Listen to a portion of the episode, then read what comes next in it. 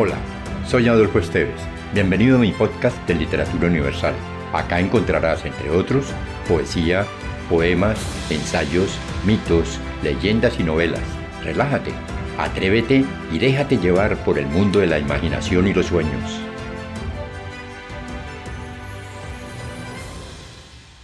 Los viajes de Gulliver por Jonathan Swift.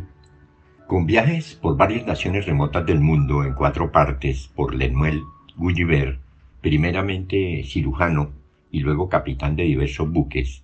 el escritor irlandés Jonathan Swift, nacido en 1667 y fallecido en 1745,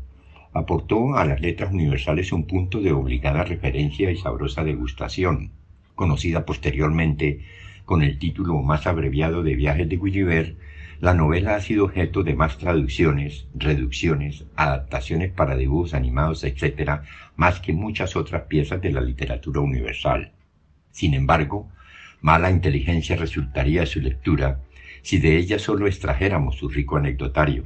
Ciertamente, las andanzas y avatares del protagonista no son más que un pretexto del autor para expresar un inagotable cúmulo de reflexiones satíricas, comentarios oprobiosos y comparaciones ejemplarizantes, con los cuales pone en claro su posición de hombre de letras y apasionado partidario de la causa humana, en momentos en que un capitalismo mercantilista de naturaleza salvaje se encamina hacia la constitución de los grandes imperios coloniales de los siglos XVIII y XIX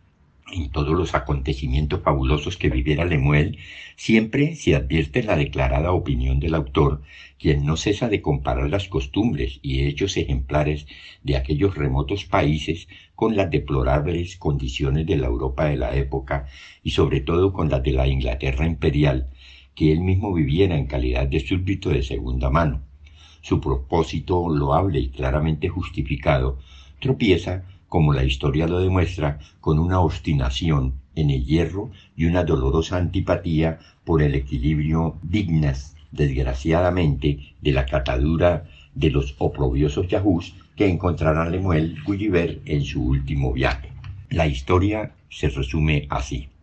Cuenta Gulliver cómo surcando la inmensidad de los mares, a bordo de una embarcación inglesa,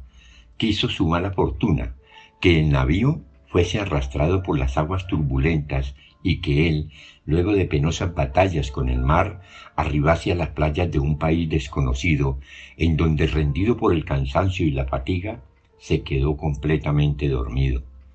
Al despertar, se dio cuenta de que unas delgadísimas pero muy fuertes amarras lo mantenían atado y que lentamente, como quien se acerca a una fiera peligrosa, unos personajillos de no más de 15 centímetros de alto, se aproximaban y lo observaban detenidamente. Gulliver había arribado en su naufragio sin tener la menor idea de su existencia y sin proponérselo de ninguna manera al país de Lilliput, habitado por una raza de hombres diminutos, semejantes en todo a los seres humanos comunes y corrientes, menos en su estatura y en la rectitud de sus costumbres, como el viajero no tardaría en comprobar conducido en vilo al interior de la ciudad por un enjambre de hombrecillos perfectamente organizados, sin que de nada valieran sus protestas y palabras de conciliación, Gulliver fue llevado ante el rey, a quien el viajero presentó sus respetos y aseguró la bondad de sus intenciones.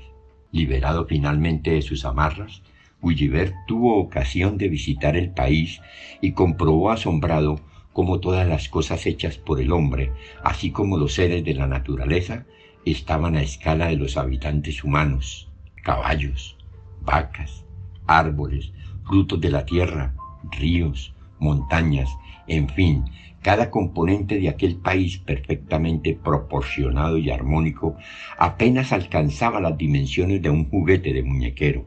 Y sin embargo, la conducta de los liliputienses, más que su tamaño, lo llenó de estupor. Eran ellos seres valientes frente a los adversarios, nobles y justos, fieles en la amistad, generosos con sus huéspedes y, en fin, poseedores de todas las virtudes que el náufrago echaba de menos entre sus semejantes europeos. Allí, gozando de su hospitalidad y de sus favores, residió Gulliver por un tiempo, hasta cuando la necesidad de encontrarse con su propia gente lo llevó de nuevo al mar.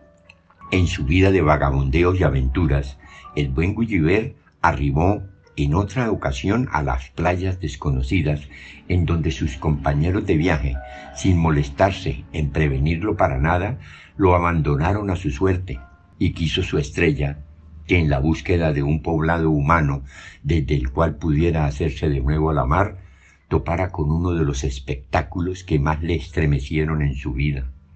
Allí, al frente suyo y observándolo llena de curiosidad, se encontraba la criatura más descomunal y gigantesca que pudo haber soñado. Una chiquilla, a juzgar por sus modos y apariencia, lo atrapó con sus dedos como si se tratara de una sabandija, y sin más reparos lo llevó con la celeridad del viento a su poblado, en donde hombres y mujeres adultos le parecieron al viajero torres, campanarios o fortalezas amuralladas que pudieran caminar y hablar y comportarse de modo semejante a los seres humanos. De nuevo, arrastrado por el azar, Gulliver había arribado a las costas del reino de Brodingag, habitado por gigantes y seres de toda naturaleza tan grandes como ellos. Sin embargo, no lo dañaron de modo alguno y tal como le sucediera en Lilliput, le atendieron con generosidad el tiempo que habitó entre ellos. Estas andanzas y peripecias, lejos de conturbar el ánimo de Gulliver, lo empujaron más a la aventura. En otra travesía oceánica, nuestro viajero fue atrapado por una nueva tempestad que lo arrojó sin recurso alguno a las playas del país de los Laputianos. Este extraño reino, rodeado en el Océano Pacífico, estaba constituido por dos territorios, uno común y corriente asentado e inmóvil en el mar, y otro más pequeño que flotaba móvil sobre el primero, controlando sus desplazamientos mediante un potente imán incrustado en el centro de su suelo. En esta segunda planta habitaban el rey, los principales dignatarios y los sabios del país, dedicados a las más abstrusas digresiones matemáticas y astronómicas. Allí permaneció Gulliver un tiempo para partir de nuevo, esta vez hacia el país de Lugugnac, en donde se encontró con que, muy de vez en cuando, nacía un bebé marcado con una extraña señal circular en la frente, que indicaba cómo el desdichado aquel se vería sometido a la tenebrosa fatiga de no poder morir nunca. Luego de pasar brevemente por la isla de Guldubrip o isla de los hechiceros, Gulliver fue arrojado a su suerte por la tripulación insurrecta de su barco y se encontró en el maravilloso país de los Oings o caballos magníficos, en donde sus habitantes, todos ellos espléndidos ejemplares de la especie equina, se comunicaban, organizaban y gobernaban a las mil maravillas mediante la inflexión de cierto tipo de relinchos estos personajes, los mejores y más nobles que pudiera cobijar el sol, y gobernaban sobre una raza de bestias degradadas y traicioneras, descendientes de una pareja de seres humanos que en tiempos muy remotos arribara a la isla. Estos yahús, despreciables y cobardes, eran sometidos a la servidumbre y a la sumisión. Mucho dolor le causó a Gulliver abandonar aquella isla en donde la compañía de uno de sus más célebres sabios lo llenó de alegría y de conocimiento. Pero la asamblea de los Oings decidió que un ser tan dolorosamente parecido a los denigrados Yahús no podría permanecer en el reino. Regresó entonces Gulliver a Europa, pero se prometió no revelar nunca la situación exacta de este reino a los hombres de su especie, pues con seres tan parecidos a los míseros de Marras, cualquier prevención se da por bien empleada. Si te gustó, piensa en alguien a quien también le agradaría viajar en este mundo fantástico y compártelo. Califica con 5 estrellas este podcast.